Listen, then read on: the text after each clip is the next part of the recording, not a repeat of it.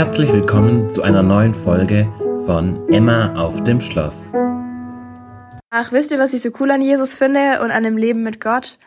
Dass es so ganz anders ist, wie die Welt heutzutage denkt. So eine, so eine ganz, ein ganz, ganz anderes Denken.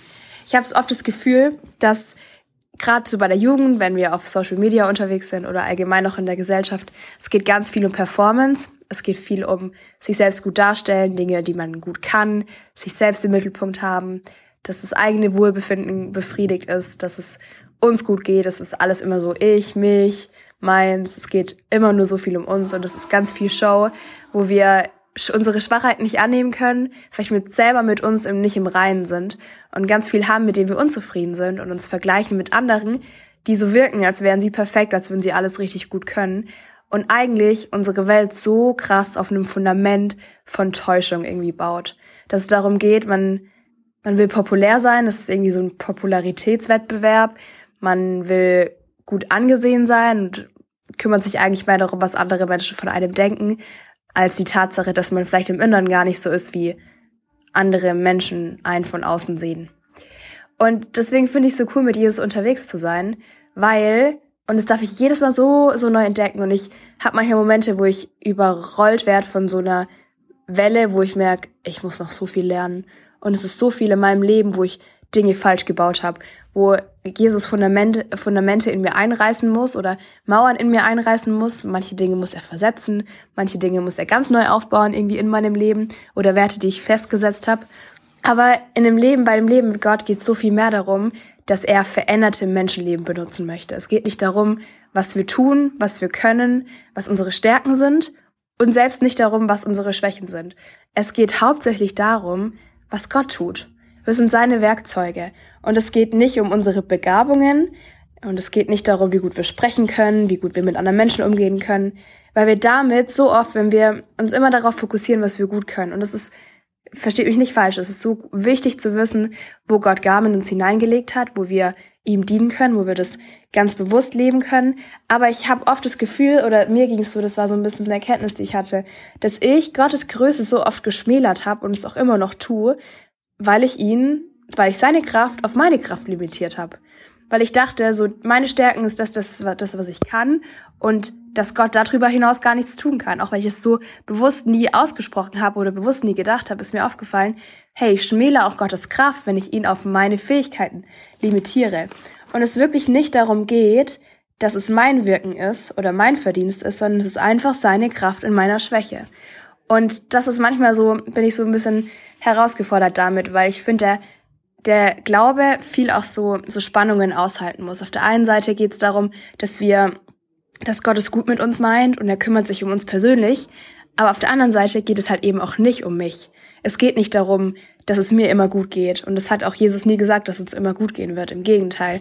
Wir werden in Verfolgung kommen. Wir werden, wir werden Sorgen haben müssen. Wir werden Ängste haben müssen. Es wir leben in der gefallenen Welt, uns wird es nicht immer happy clappy gehen und alles ist super easy, sondern es ist so, es ist so dieser Grad zwischen, auf der einen Seite liebt Gott uns so sehr, dass es seinen Sohn gegeben hat und Jesus ist gestorben und er ist auferstanden und wir dürfen ewiges Leben in ihm haben und daran festhalten und Gott verheißt uns so vieles und auch schon auf dieser Welt nicht nur eine Vertröstung auf die Ewigkeit mit Jesus, sondern ganz schön viel, ganz schön viel auch schon in dieser Welt. Aber trotzdem heißt es nicht immer, dass es um uns geht. Es geht um so viel mehr als nur um uns selber. Es dreht sich so viel um uns. Und auf der anderen Seite ist auch wieder diese Spannung, wo es darum geht, hey, Gott möchte, dass wir unseren Wert kennen, unsere Begabungen, unsere Stärken kennen, damit wir sie für ihn einsetzen können. Aber auf der anderen Seite geht es auch wieder darum, dass wir uns nicht unserer Stärken rühmen und uns nicht positiver darstellen und irgendwie ganz genau positiver darstellen, als wir eigentlich sind, auf eine ganz unrealistische Art und Weise.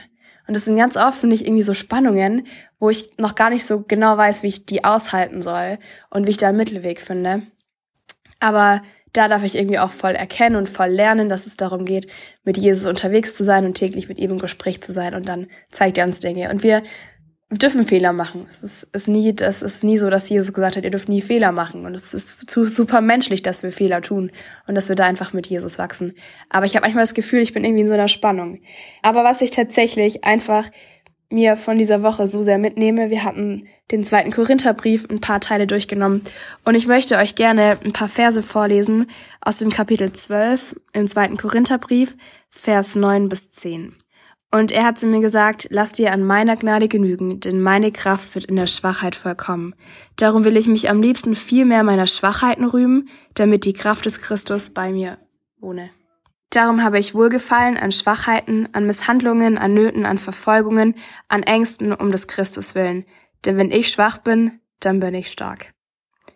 Und ich glaube, ich habe die Tiefe von Paulus seinem Leben und von dem, wie er gelebt hat und wie demütig er auch gelebt hat und wie sehr er sich zum einen irgendwie auch, finde ich, seine, seinen Stärken bewusst war, aber auch seinen Schwächen und vor allem seinen Schwächen bewusst war, finde ich es irgendwie umso spannender, weil ich noch die Tiefe davon nicht mal wahrscheinlich ansatzweise wirklich verstanden habe.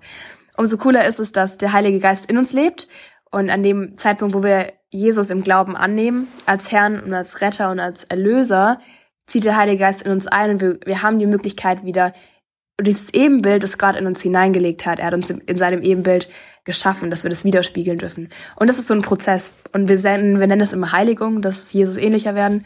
Heiligung ist immer so ein christliches Fachvokabular, wo, wo eigentlich gar niemand so richtig versteht, was es eigentlich heißt. Heißt eigentlich, dass wir Jesus ähnlicher werden.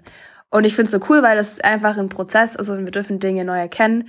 Und genauso wie man Spannungen manchmal aushalten muss und da einfach, ja, einfach von sich von Gott auch wieder jeden Tag aufs Neue wieder auf den Weg führen lassen darf, auf den richtigen Weg führen lassen darf, dass man nicht von der einen Seite und von der anderen Seite vom Pferd fällt.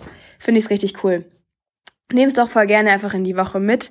Ich habe, ich weiß, ich habe gerade, glaube ich, viel drum rumgeredet und ganz viele Anstöße gegeben. Vielleicht bringt das irgendjemand was und das ist vielleicht voll das, was du hören musst, dass es nicht darum geht, dass du Dinge gut kannst und dass es nicht auf deine Begabungen ankommt, sondern dass es darauf ankommt, dass du den kennst, der dich erschaffen hat und der dich für gut erachtet hat und der der ganz, ganz viel in dir sieht.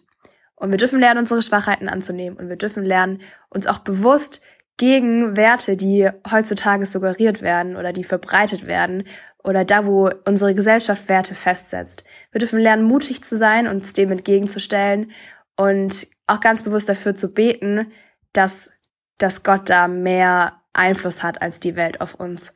Das ist ganz schön schwierig und wir werden das niemals ganz schaffen.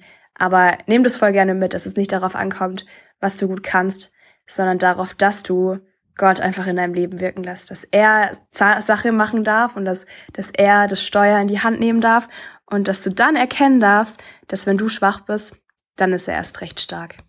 In diesem Sinne eine schöne und gesegnete Woche.